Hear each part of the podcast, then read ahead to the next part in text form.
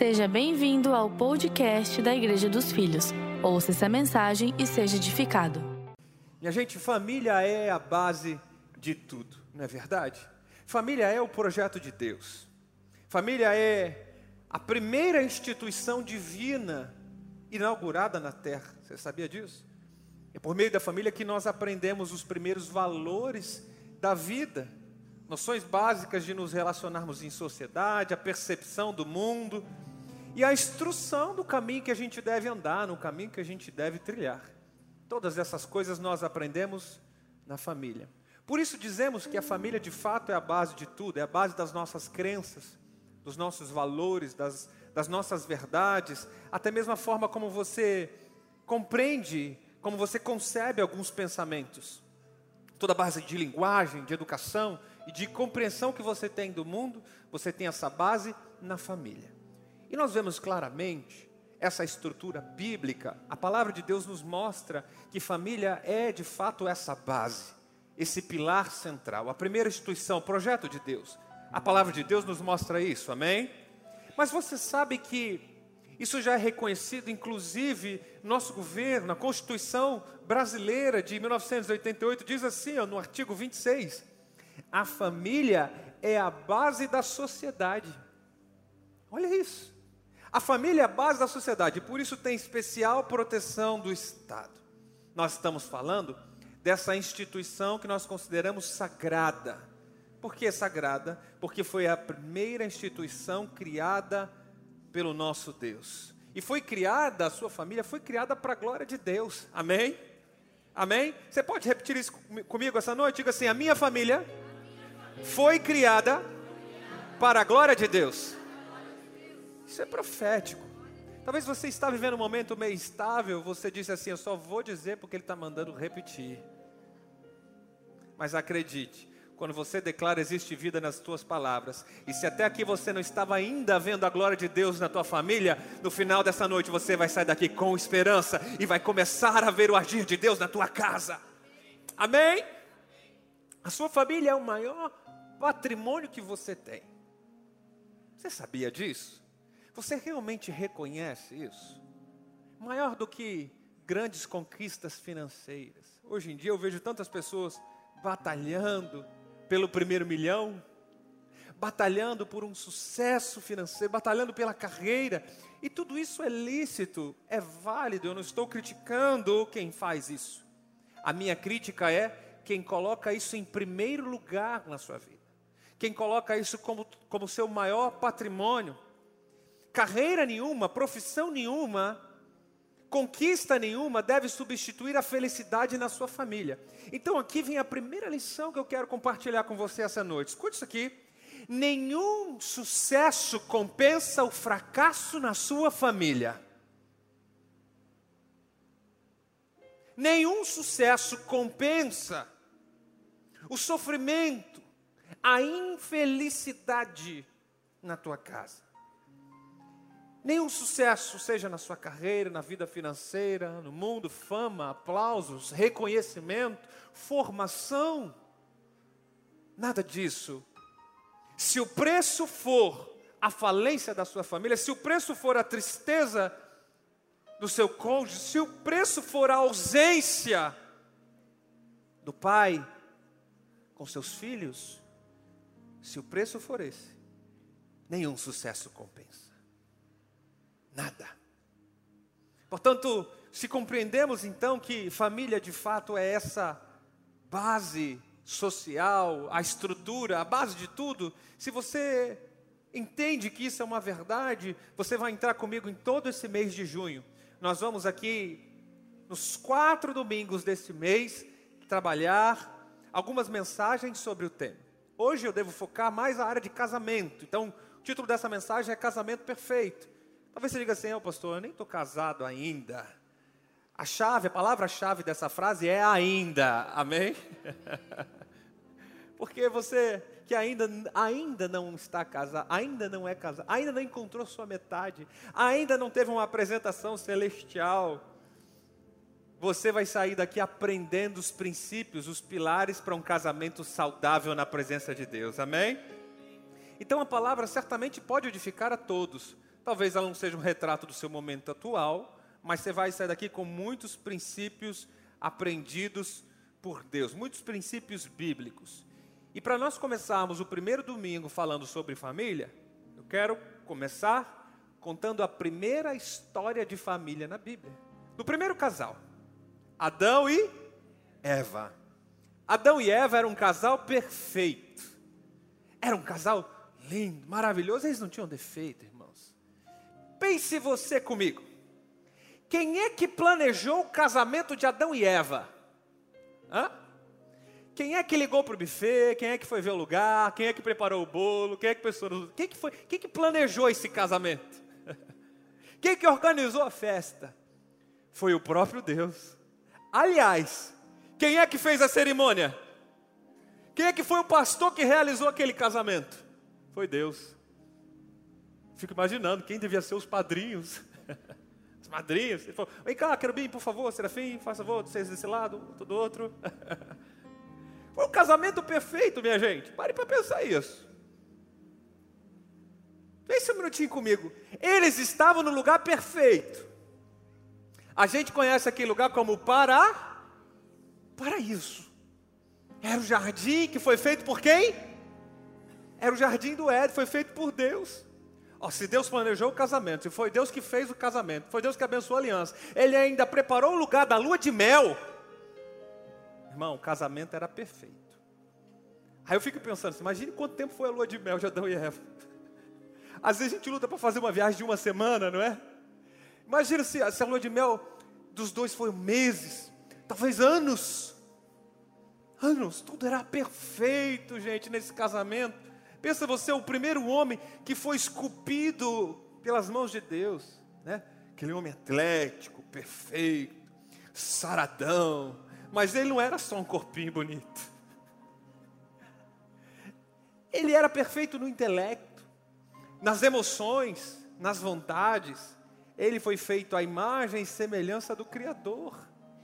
Então você para para pensar nesse modelo de homem.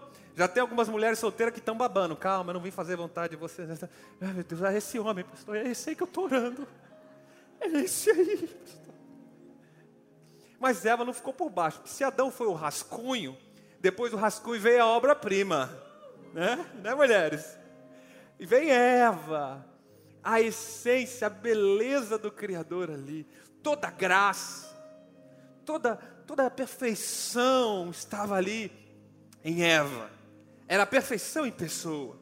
Então imagina esse casal, o homem perfeito, a mulher perfeita, no lugar perfeito, quem foi que eles uniu? O grande perfeito, o Deus Criador de todos os céus e a terra. Tudo estava perfeito no Éden, irmão. É tudo mil maravilhas até a sogra aparecer no jardim. Quer dizer, a cobra, até a cobra aparecer no jardim, estava tudo perfeito, estava tudo maravilhoso. Você está rindo porque a tua não é benção, a minha é muito benção, graças a Deus. Ah, você achou que eu ia ficar ruim hoje, né? Não.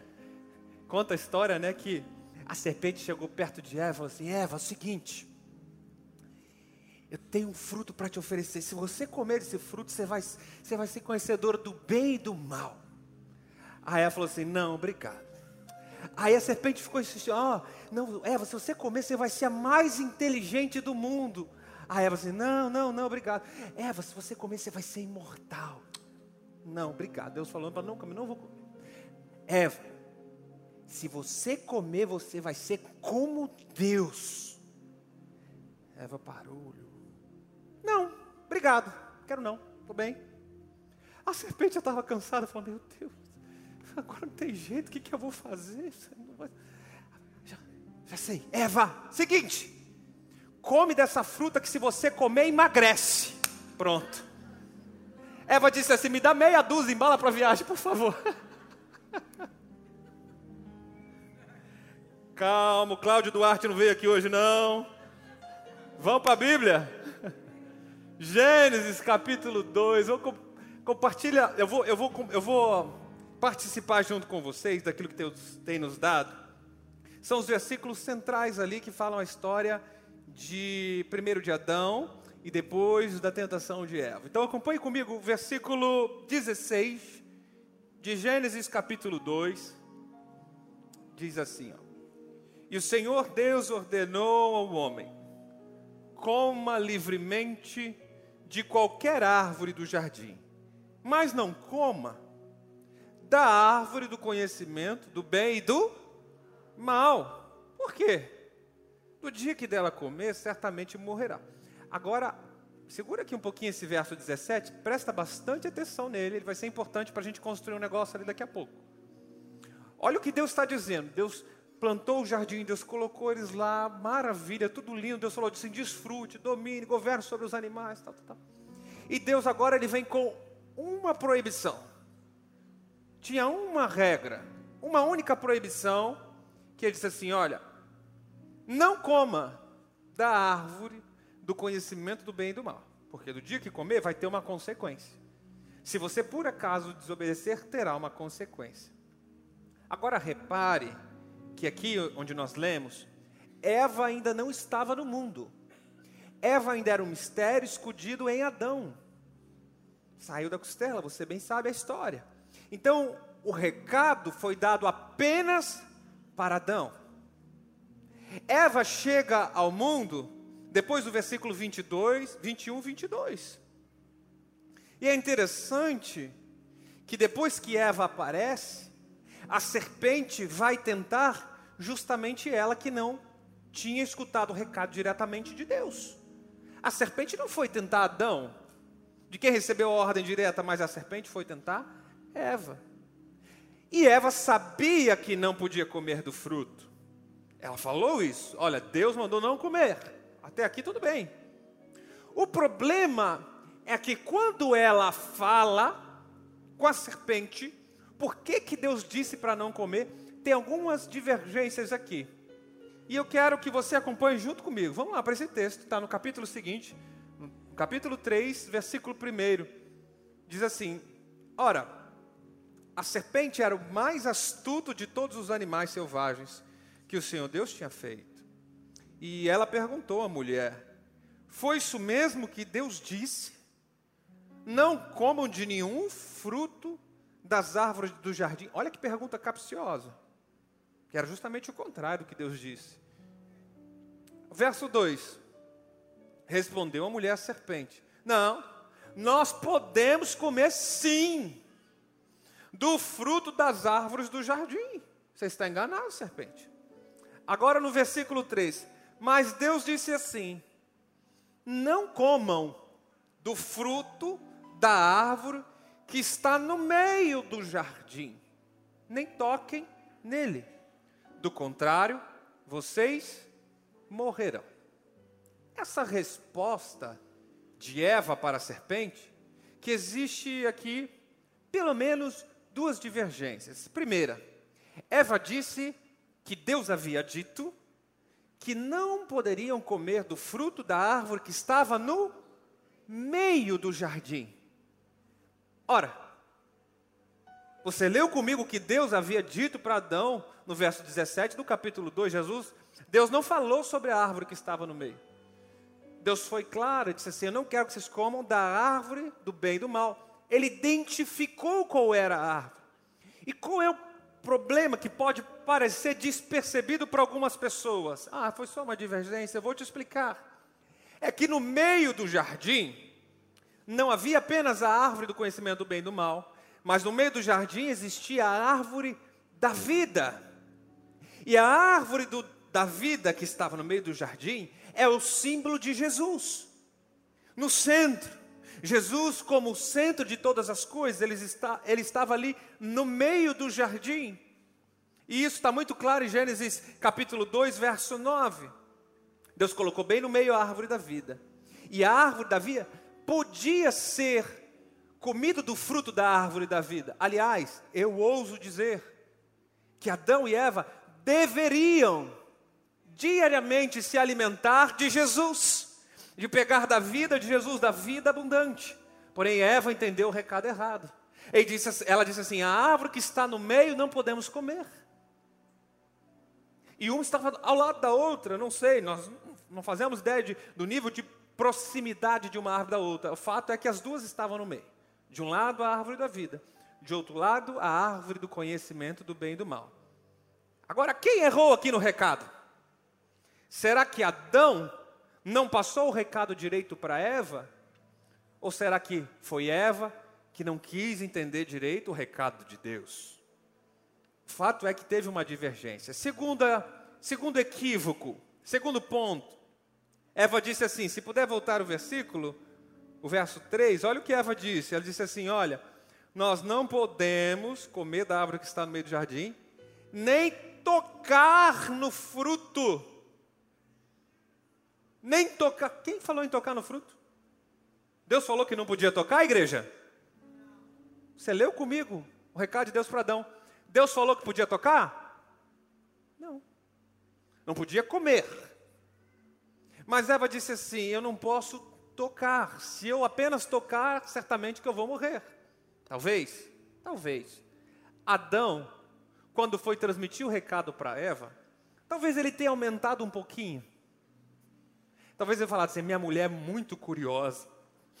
Então eu vou dizer para ela: Você não pode nem tocar, porque se você tocar, o recado de Deus é não coma. Talvez Adão exagerou na hora de passar o recado. Talvez foi Eva que aumentou o recado recebido. A gente não sabe, talvez nunca vá saber. O fato é que Eva não entendeu a mensagem direito. E muito possivelmente, muito possivelmente, Eva ficou mais encorajada a comer do fruto. Porque ela pegou, serpente ofereceu, e aí aquele temor, ela falou: vou pegar. Pegou, olhou para cima, esperou o raio cair do céu. Será que vai vir um raio? Como será que ia morrer? Deus disse que eu vou morrer se eu tocar. Então, ela tocou, viu que não aconteceu nada, olhou para eu estou inteira, não aconteceu nada comigo. Será que Deus estava mentindo? Será que Deus estava me enganando? Ele falou que se eu tocasse eu morreria. Muito possivelmente Eva foi mais encorajada a comer do fruto depois que ela tocou e viu que não deu nada.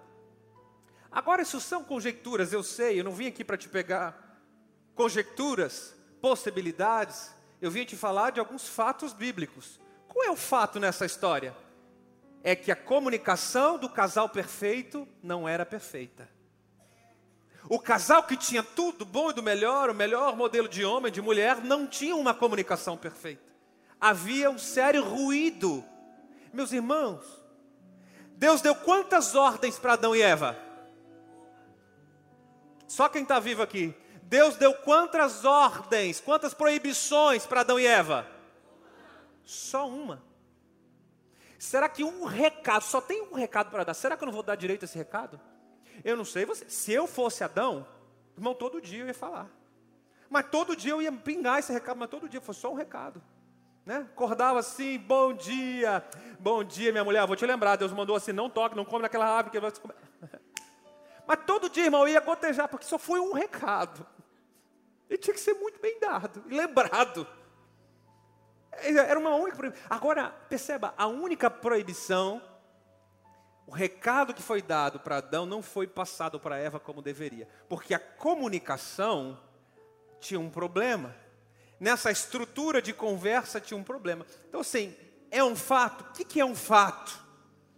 Que a, o ruído na comunicação desencadeou uma série de graves problemas naquele casamento. Não, eu não vou pregar, eu não vou exagerar, não vou dizer que o pecado, a queda do homem veio por causa de ruído na comunicação. Não, talvez isso seja um exagero teológico, fica tranquilo. Eu vou me ater a falar do casamento dos dois, do relacionamento entre Adão e Eva. Era um homem perfeito, casando com uma mulher perfeita, vivendo no lugar perfeito, mas eles não se comunicavam como deveriam. Tinha ruídos nessa comunicação. O que, que eu aprendo com isso? Que é o que eu quero transmitir à igreja. Como está a comunicação no seu casamento? Como está a conversa em casa, na família, com os filhos, Como é que você tem desenvolvido os seus diálogos? Você sabe que a ausência de conversa, de diálogo, é o maior, um dos maiores motivos de crise no casamento. Foi feita pesquisa aqui no Brasil e diz que o problema de comunicação ou ausência de diálogos é o segundo maior motivo de crises, crises essas que levam ao divórcio. Qual que é o resultado final? Quando não existe mais possibilidade de uma crise no matrimônio? Divórcio. Agora, o casal perfeito que morava no lugar perfeito não se comunicava direito. A comunicação dos dois era tão ruim, talvez se esse versículo não foi suficiente para te abrir a mente para isso. Olha só, pense comigo. Eva, em nenhum momento, ela contou para Adão, ela conversou com Adão que estava sendo tentada. Eva, em nenhum momento, abriu o coração, disse assim: Adão, posso ser sincera? Eu estou começando a duvidar do que Deus disse. Ele falou que não podia tocar, e eu toquei e não aconteceu nada. Em nenhum momento Eva se preocupou em contar umas verdades para Adão. Adão, eu sei que Deus mandou a gente dominar os animais, governar sobre eles, mas a verdade é que eu estou me sentindo subjugada pela serpente. A verdade é que parece que ela está me liderando, não eu liderando ela. Você não vê aqui um diálogo, você não vê conversa. Então a pergunta de quem pensa, olha para essa história e mastiga um pouquinho assim: o que poderia ter sido evitado se houvesse uma conversa entre Adão e Eva? O que poderia ser evitado nessa família? O que poderia ser evitado nesse casamento? Até mesmo depois que Eva comeu, irmãos. Depois que Eva já caiu na bobagem. Então ela foi seduzida pela serpente, ela duvidou de Deus, comeu. Na hora de oferecer para Adão, se Adão chegasse assim, mulher, o que que você fez, mulher? Eu não acredito que você fez isso. Senta aqui agora, a gente precisa conversar sobre isso. O que é que nós vamos fazer daqui para frente? O que é que teria acontecido nesse casamento se esse homem tivesse se posicionado na hora certa? Tanto é verdade que depois do pecado, de quem é que Deus foi cobrar? Foi de Eva que foi tentada pela serpente? Adão, como assim, Adão? Como assim? Por que pegou? Por que está se escondendo agora? O homem, como cabeça, como líder, poderia ter aberto o diálogo, poderia ter dado ouvidos à mulher quando ela mais precisava. O casal perfeito, no lugar perfeito, tinha uma comunicação imperfeita. E por causa dessa comunicação ruim entre os dois, o casamento deles entrou em crise. Ei, a lua de mel acabou. Vocês vão precisar ser despejados. Ei, a vida boa que vocês tinham, não tem mais. Vai arranjar um lugar novo. Vai achar um emprego novo vai achar novas atividades, porque o que você fazia não dá mais. Mas por quê? O que, que, o que, que eu fiz de errado? Você não conversou o que deveria ter conversado com a tua esposa. Mulher, você não abriu na hora que você deveria ter aberto aquilo para o seu marido, você se omitiu. Como está a sua comunicação com a sua família? Como está? De tantas lições que podemos compartilhar, eu vou te ensinar três pérolas, três lições poderosas, três dicas que podem daqui para frente mudar a história do seu casamento e tornar a sua comunicação uma comunicação saudável. Não, meu pensamento não é que você tenha um casamento perfeito. Casamento perfeito você sabe que é ilusão mas nós pregamos a palavra e somos direcionados pelo Espírito de Deus para termos casamentos saudáveis, cheios da presença de Deus, em que o homem reconhece suas fraquezas, seus defeitos, a mulher é humilde e ela arrepende-se dos seus problemas E os dois juntos estão crescendo, desenvolvendo, se amando e felizes. Esse é o casamento saudável que Deus tem para todos nós, amém? Amém? Você está disposto a crescer no seu casamento, amém? Amém? Primeira grande lição, então, anote aí. Tem algumas pessoas, eu estou vendo com anotações, você vai escrever assim, ó. Primeira lição para uma boa comunicação: precisa ter clareza. Parece óbvio. Você que está online, escreve isso aqui embaixo para mim. Precisa ter clareza. Lição número um. Mulheres, eu sei. Vocês pensam que o homem tem uma bola de cristal, não é verdade? Sei, pastor, ele já sabe o que tem que fazer.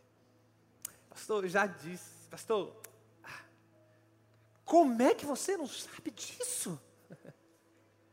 Então vocês acham que o homem carrega uma bola de cristal, e eu vou te dizer um negócio: mesmo que ele carregasse, ele não poderia usar, porque os adivinhos vão entrar no reino dos céus. Então esquece a ideia de que o homem é obrigado a adivinhar as coisas.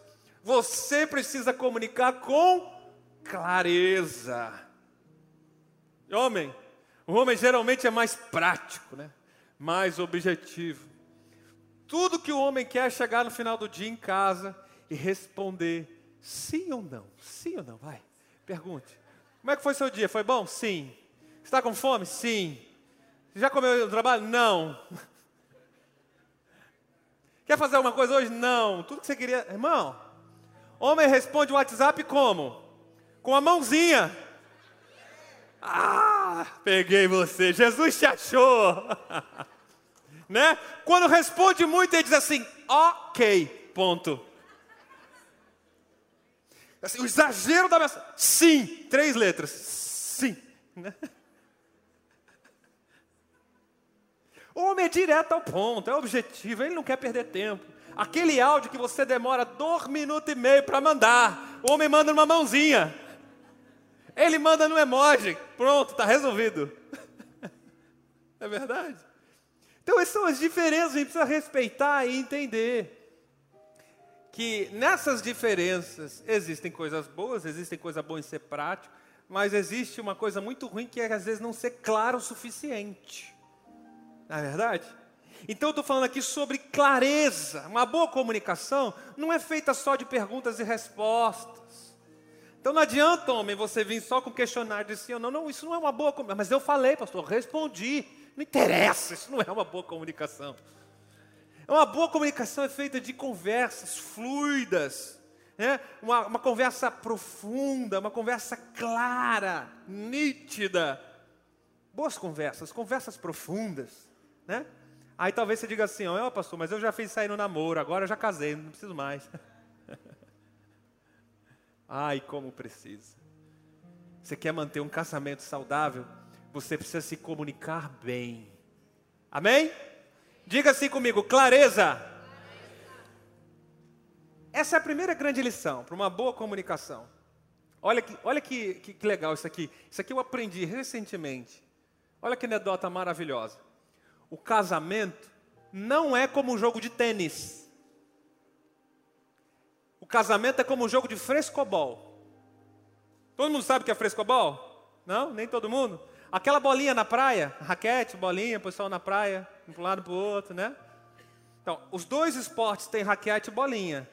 O tênis tem raquete e bolinha. Mas qual que é a diferença de um para o outro? É que no tênis você tem que mandar a bola difícil para a pessoa.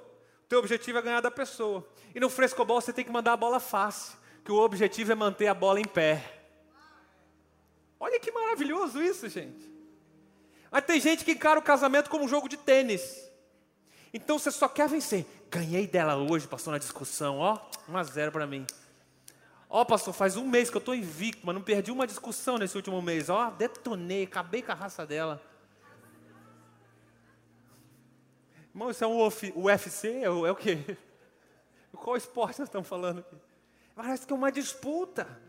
Aí o casamento entra num jogo, numa disputa. Vamos ver quem vai ganhar agora. Então, casamento não é sobre quem vai vencer, casamento é sobre quem vai servir.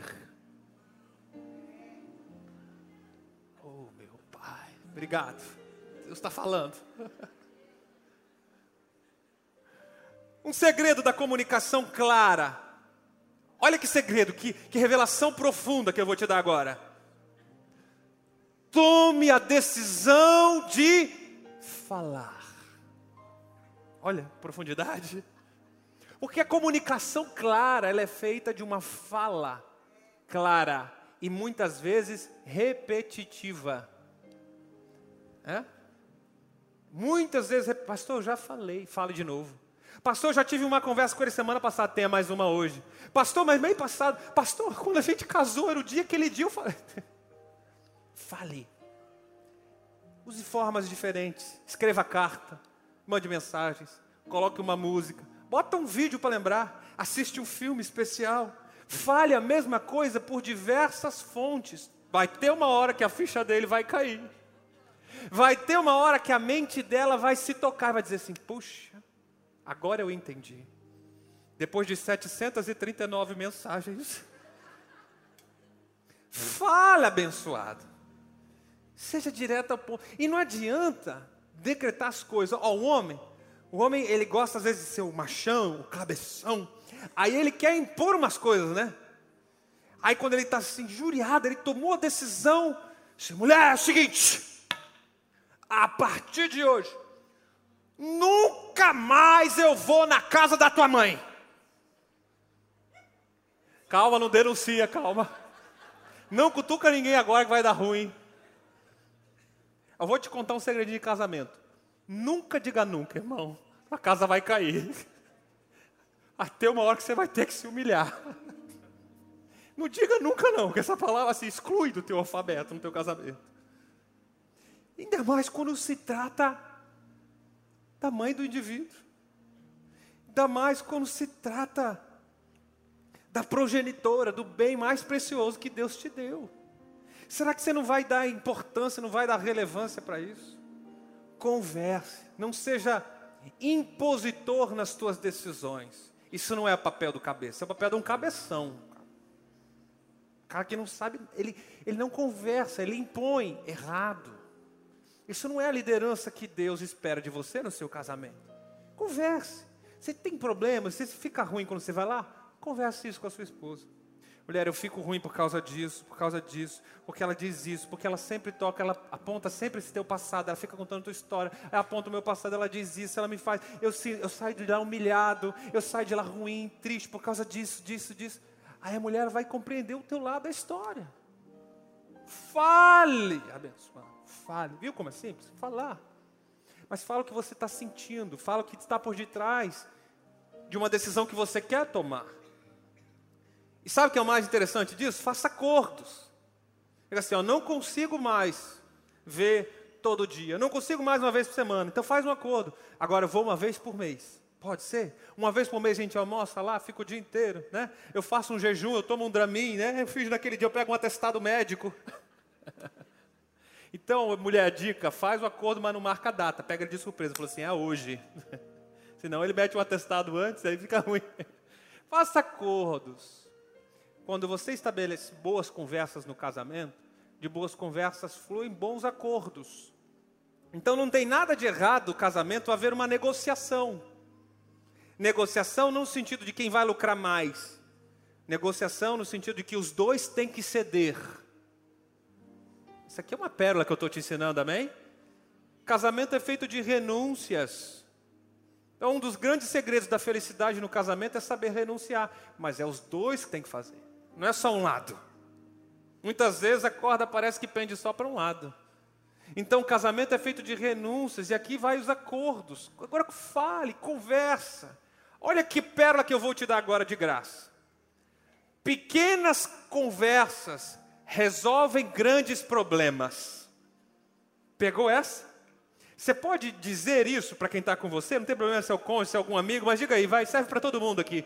Pequenas conversas resolvem grandes problemas.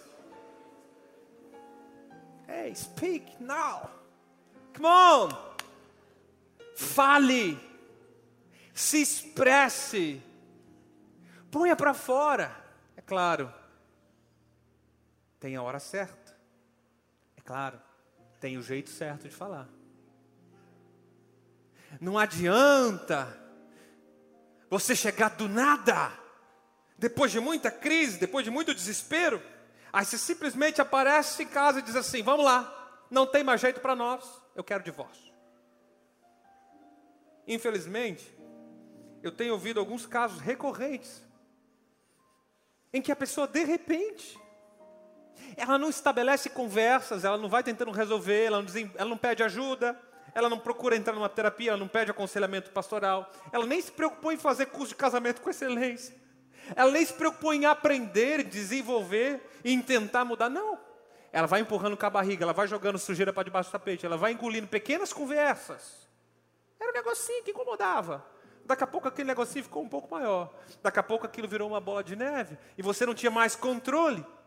Mas se lá no início, quando era pequeno, se você tivesse conversado abençoado, se você tivesse falado abençoado, talvez não chegaria até aqui. Talvez não chegaria até esse ponto. Sabe essas pessoas que não conversam, elas vão entulhando, entulhando mágoas, feridas, elas vão entulhando rancores, remorsos, angústias, dores. Eu não estou aqui para julgar ou questionar a sua dor, não. Eu estou aqui para falar de suas atitudes. O que é que você fez com a sua dor? Escondeu debaixo do tapete? Se trancou? Foi se esconder atrás de um remédio? De um antidepressivo? De uma atividade extra na academia? Então você procura escapes, sendo que a solução é simples. Deus te deu uma língua, Deus te deu uma voz. Você só precisa ter a atitude correta. Essas pessoas vão entulhando, entulhando, e de repente, da noite para o dia, diga assim: não tem mais jeito. A única coisa que resta é o divórcio. Você já ouviu isso, né?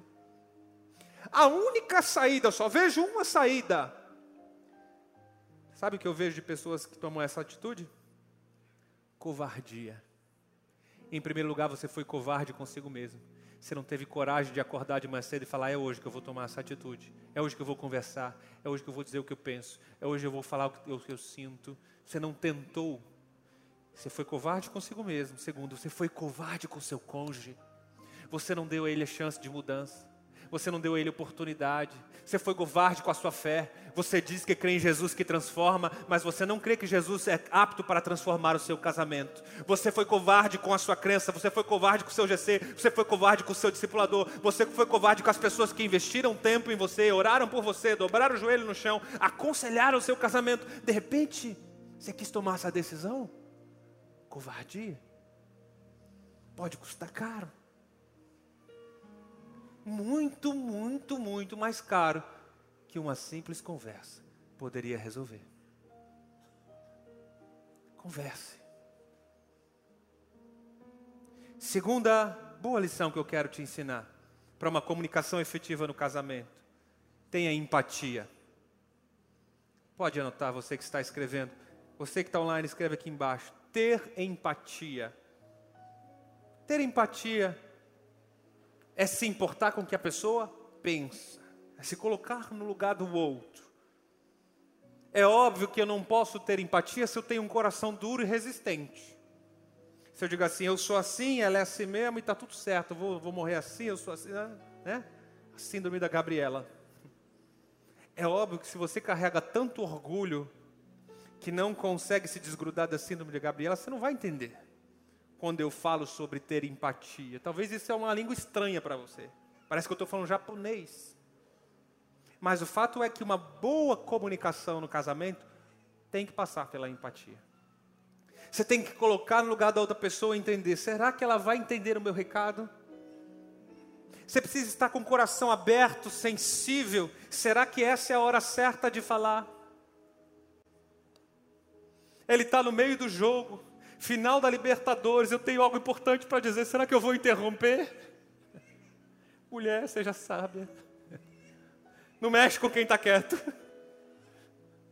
Seja por mais importante aquilo que você tem a falar, pode esperar 45 minutos até o intervalo, pelo menos. Bom seria umas duas horas depois do jogo, que já baixou a adrenalina. Tenha sabedoria, se coloque no lugar do outro. Homem, cuide com o tom que você fala com a sua mulher. O que é ter empatia? Isso aqui serve para os dois. É falar no tom que você gostaria de ouvir. Eu falo no tom que eu gostaria de ouvir, de, de, sabe?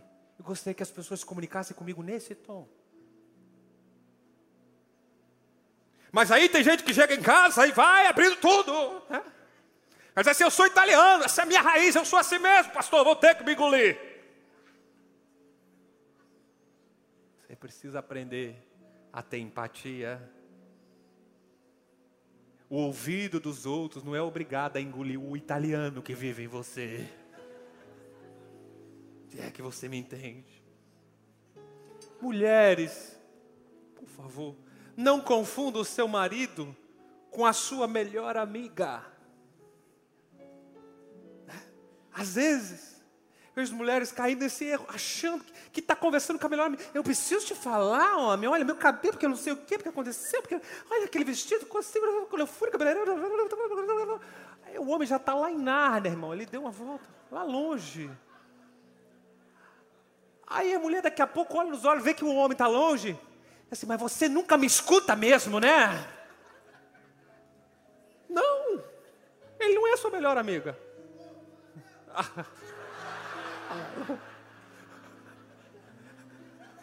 Cuidado com suas manifestações aqui essa noite. O sofá está preparado. Cuide bem.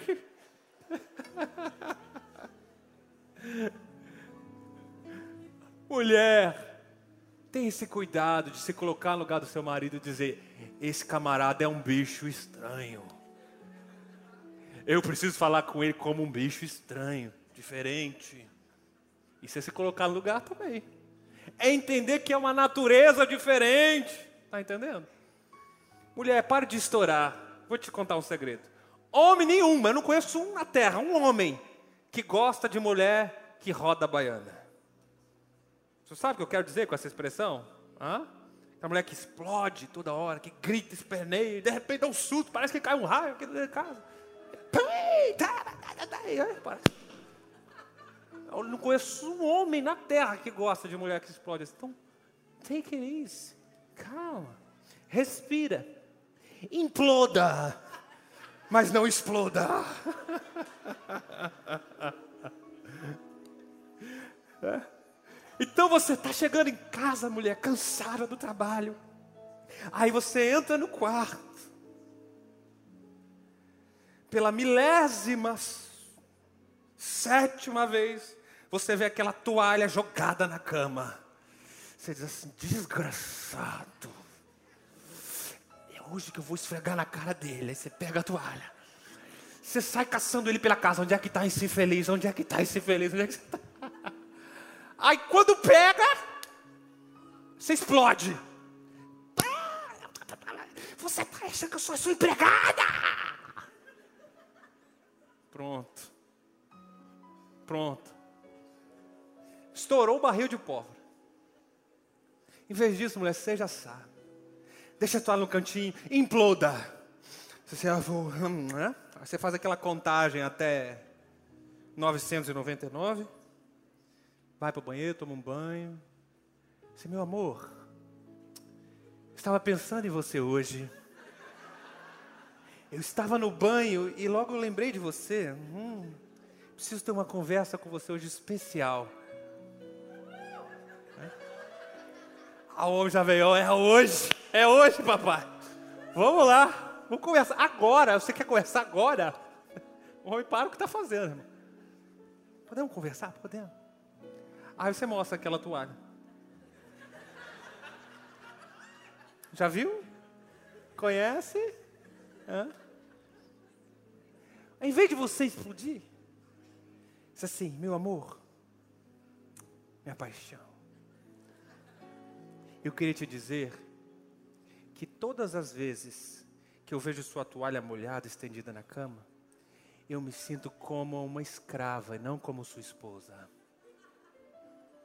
Eu queria te dizer que todas as vezes que você joga a toalha na cama, eu sinto que eu não sou importante para você, porque eu peço uma coisa por várias vezes e você não cumpre.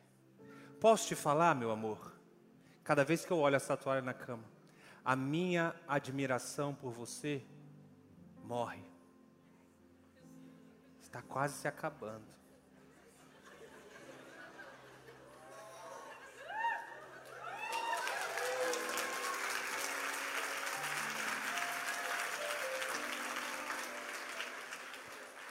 Irmã, se depois dessa o teu marido jogar a toalha na cama, traz aqui que eu vou orar pelo demônio, vai manifestar.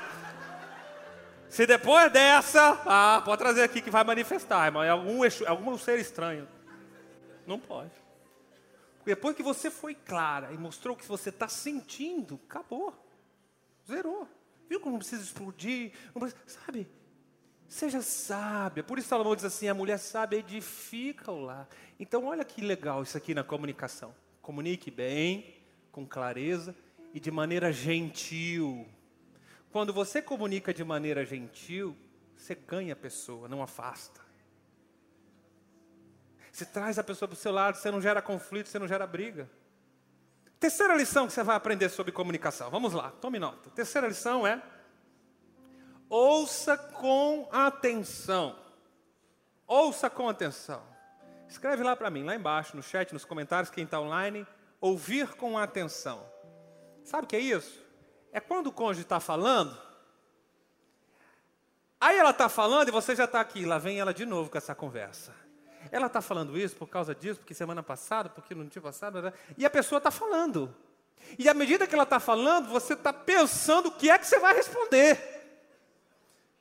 E você fica só esperando ela, a hora dela acabar. Isso é quando você não interrompe a frase no meio. Irmão, quem nunca errou, irmão? Eu, mas eu era campeão nisso aí. Teve um dia que a Daiane fez uma mágica lá, da psicologia, que ela consertou isso, botou a coisa no lugar. Então eu posso te falar de coisas que já vivi, todos nós vivemos situações assim no casamento. A pessoa está falando e você já está. Você não está ouvindo de verdade. Está escutando, mas você não está ouvindo de verdade. Então, um dos grandes segredos para uma boa comunicação fluida no casamento é aprender a ouvir. Se eu fui desenvolvendo na minha vida, fui desenvolvendo no meu casamento. Tudo isso que eu estou falando você pode desenvolver, pode ser transformado. Amém? Aprenda a ouvir. Olha o que o apóstolo Tiago fala sobre ouvir. Ele diz assim, capítulo 1 de Tiago, verso 19: Meus amados irmãos, tenham isso em mente. Sejam todos prontos para ouvir, tardios para falar. Olha, tardios também em se irar. Prontos para ouvir, igreja. O que é prontos para ouvir? Ouça com atenção sem filtros, sem julgamentos. Quer tentar? Vai valer a pena. Se colocando no lugar do outro, realmente parar, olhar nos olhos e ouvir. Isso pode fazer toda a diferença. Tardio para falar, sabe o que é? Eu conheço pessoas que, à medida que ela está falando, ela está pensando. Então, o que é tardio no falar? É pense bem antes de se expressar. Por isso Deus colocou na tua boca uma língua, não um cérebro. Tem gente que fala com o cérebro. Então, seja tardio no falar, é mastigue, processe, pense duas, três, quantas vezes for necessário, e quando você tiver certeza daquilo, você se expresse. Olha que segredo maravilhoso que eu vou te ensinar aqui, ó. Não fale hoje, o que você pode se arrepender amanhã. Ah, isso aqui é uma chave. Isso aqui pode ser poderoso para a sua vida. Por favor, guarde isso. Não fale hoje o que você pode se arrepender amanhã. Você vai sustentar amanhã, semana que vem, mês que vem o que você falou hoje? Você vai sustentar? Ok. Se não vai, se você não tem certeza, processe melhor antes de falar. Seja tardio no falar seja tardio no falar. Se você não está presente para ouvir, se você não for um bom ouvinte, a serpente vai chegar no seu jardim para dar o conselho errado. Denuncie conversas fiadas. Todo adultério é precedido antes por uma boa conversa. Olha o que eu vou te ensinar aqui. A pessoa não é ouvida em casa, ela não tem a conexão que deveria, ela não tem a atenção que deveria em casa. Aí lá no trabalho, aquele amigo diz assim: Uau, você caprichou na roupa hoje, hein? Opa. Aí lá, sei lá, na faculdade, no lugar que você está, você cria uma conexão que você não criou em casa. Está entendendo? Aquela conexão que deveria, aquele tempo que deveria ter em casa, aquela empatia, aquele preparar, saber ouvir você encontra um bom ouvido, um bom ouvido, um bom ouvinte. Você encontra alguém que se importa com você, uma boa conexão, lá no lugar onde não deveria. Denuncie essa conversa fiada da serpente, antes que seja tarde demais. Porque todo adultério é precedido por uma boa conversa. Você não tem diálogo suficiente em casa? Aí você se esconde muitas vezes atrás de um celular, atrás das mídias sociais. Até quando você vai encobrir essa sujeira para debaixo do tapete? Você não tem a conexão que deveria em casa, então você encontra uma conexão wireless para se conectar com o mundo. Para mandar aquele WhatsApp para quem não deveria, para responder um direct que não deveria para criar apoios emocionais, âncoras emocionais, porque você não teve uma boa conexão em casa, você não tem quem te escutasse em casa, você não, não, não teve conversa, não teve diálogo necessário. Aí você muitas vezes se esconde outra vez de uma mídia social. Pequenas conversas podem resolver grandes problemas. Se a serpente já entrou no seu jardim, com algum desses exemplos, ou com qualquer outro exemplo, Ainda dá tempo de mandar ela embora do jardim. Amém? A família é a base de tudo. Você realmente crê nisso? Amém? A família é a base da sociedade, igreja. família é a base de tudo. Família é a base da sociedade. E Jesus é a base da sua família. Você crê nisso? Amém? Se Jesus é a base da sua família, eu vou te dizer algo. A comunicação deve ser a base de um casamento saudável. Amém? Aprenda isso aqui, essa é a grande conclusão dessa noite. Família é a base da sociedade. Jesus é a base da nossa família. E a boa comunicação deve ser a base do meu casamento saudável. Amém? Por favor, anote isso. Isso aqui você precisa registrar. Isso aqui você de fato precisa guardar no seu coração. Essa é uma boa conclusão de tudo que ensinamos. Olha, eu teria aqui pelo menos mais umas três, quatro horas de conteúdo para desenrolar com você. Tem muita coisa para falar sobre esse assunto. Eu quero fazer isso durante essa semana através das mídias sociais. Nós vamos enviar para você e-mails, vídeos, vamos fazer lives ensinando melhor esses sete dias sobre ter uma boa comunicação em casa, amém? E tem muita coisa também que a gente vai entregar só lá no retiro de casais, amém? Aleluia. Mas esse é um princípio.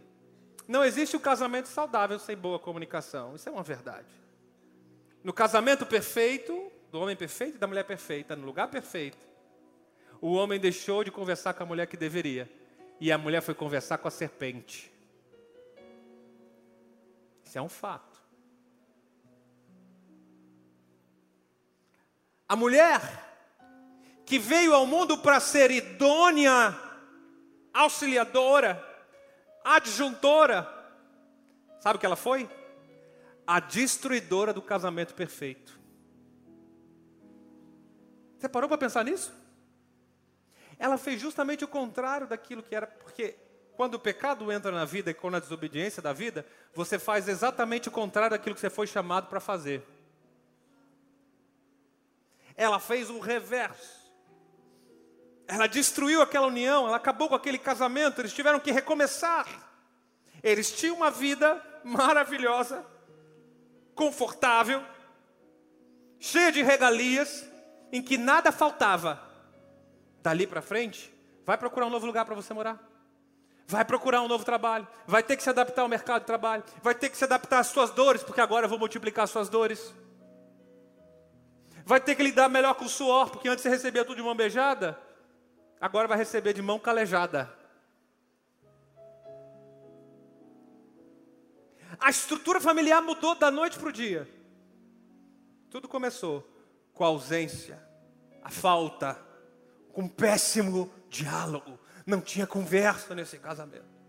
Eles não abriram para contar as verdades. Olha o Adão, o cabeça, o líder. Ele era responsável por transmitir o recado corretamente para a esposa. Quem disse que ele fez? O que é a figura do líder? A gente vai ensinar isso aqui nos próximos domingos. Eu não vou me ater tanto a isso, a falar sobre o cabeça, por que, que a Bíblia, o que, que a Bíblia quer dizer quando chama um homem de cabeça. A gente vai ensinar isso, a gente vai explicar exatamente o que é. Agora, um fato só que eu quero falar para vocês, ainda na história de Adão. Ele teve a oportunidade de denunciar o erro de Eva e não fez. Ele caiu no mesmo erro que ela. Eva, você errou? Vem cá, vamos sentar e conversar. Nós precisamos conversar. O que, que a gente vai fazer? Vamos contar para Deus? Vamos se arrepender? Vamos voltar atrás? Vamos chorar? O que, que nós vamos fazer? Vamos conversar. O cabeça não é obrigado a trazer as soluções, o cabeça é obrigado a procurar as soluções. Muitas vezes ele vai ter que procurar fora, porque não conseguiu achar dentro. É função do cabeça proteger o lar, da liderança. Você é responsável pelos erros e os acertos no seu casamento. E tanto é fato que Deus foi lidar com Adão, não com Eva. Não com quem foi seduzida. Aí, Deus chama Adão, o cabeção, o líder, disse, Adão, por que você está se escondendo?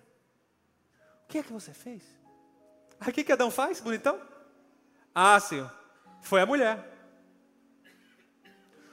O que que o líder, que deveria ser líder, mas não estava exercendo seu papel, faz? Terceiriza a responsabilidade. Ele não é autorresponsável, ele não bate no peito. E é o problema. Ele não pôs só na conta da mulher, não. Ele é tão cara de pau, meu irmão tem que ser muito cara de pau. Foi a mulher que tu me destes. Muito cara de pau. O erro não foi meu. O erro foi do senhor e dessa mulher. What? Irmão Jesus, o papai do ainda foi muito bondoso. Falou assim, não, vai, vai, vai, vai para fora, eu estou perdendo a paciência, vai. Vai para fora do jardim. Ele poderia, não, vou recomeçar de novo, porque depois dessa frase aí não tem jeito. Deixa eu descer de novo, vou fazer o um novo. O homem não assumiu a culpa, ele não assumiu a responsabilidade. Deixa eu dizer uma coisa, homem. Homem, pare de terceirizar os problemas do seu casamento.